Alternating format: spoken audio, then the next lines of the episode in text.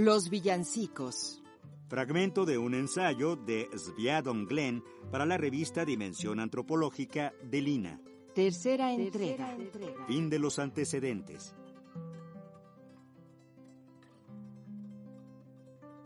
Otro fenómeno relacionado con las versiones de lo divino de las canciones populares son los villancicos en metáfora de, que empiezan a aparecer a principios del siglo XVII. En ellos se buscan nuevas analogías para contar los consabidos temas religiosos.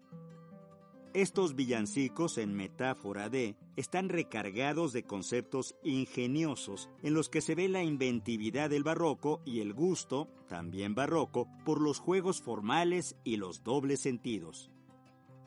En un villancico navideño anónimo se canta la llegada de los pastores a Belén en metáfora de los segadores temporeros gallegos que deambulaban por España. A partir de la metáfora, se hace un simpático juego entre las actividades de los gallegos, el significado de Belén y la Eucaristía.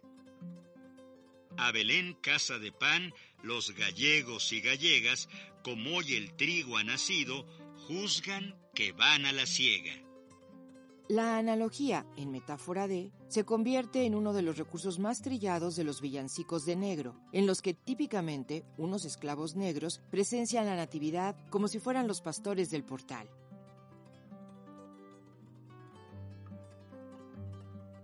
Esta fue la tercera entrega de este contenido. Instituto Nacional de Antropología e Historia. Secretaría de Cultura.